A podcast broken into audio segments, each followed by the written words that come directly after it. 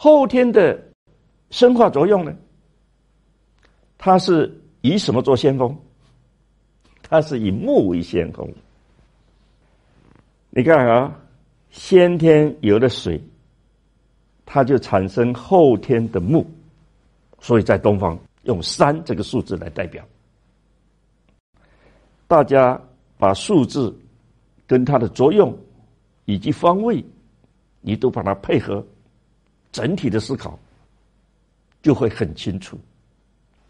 万物乘以三，三是太阳的位置，就是说，如果太阳不从东方起来的话，那万物也生成不了的。所以，一个一，一个三。这对人类来讲都是很重要的。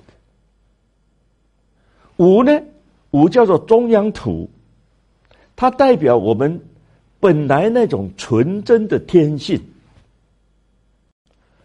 木有本，水有源，人要有德，就是从这里出来的。那个木头，它没有根的话，这木头很快就要么倒掉，要么断掉。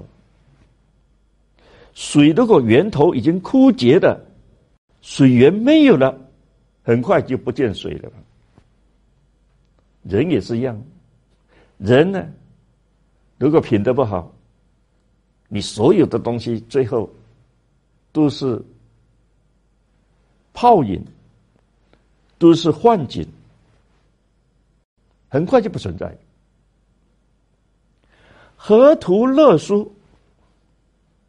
跟我们中国人有很密切的关系。当然了，你讲这个话，荷兰人是很高兴的，哎，所以我们是中原文化。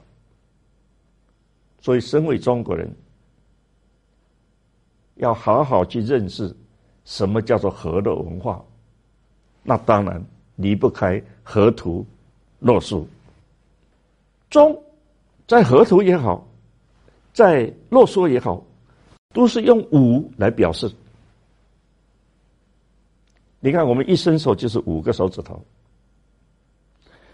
所以中五的意思是什么？就是你要能够全盘控制、全盘掌握，你才有资格讲五啊。你看，不管你多大的数字，一五一十，一五一十，很快就算完了。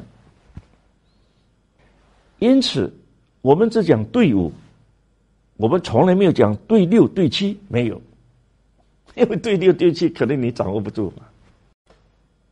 对五，就是我可以全盘掌握的，才叫对五。所以我们今天一天到晚讲核心团队、核心团队，你就没有想到你到底掌握得了、掌握不了，那就不叫中，那就不中了。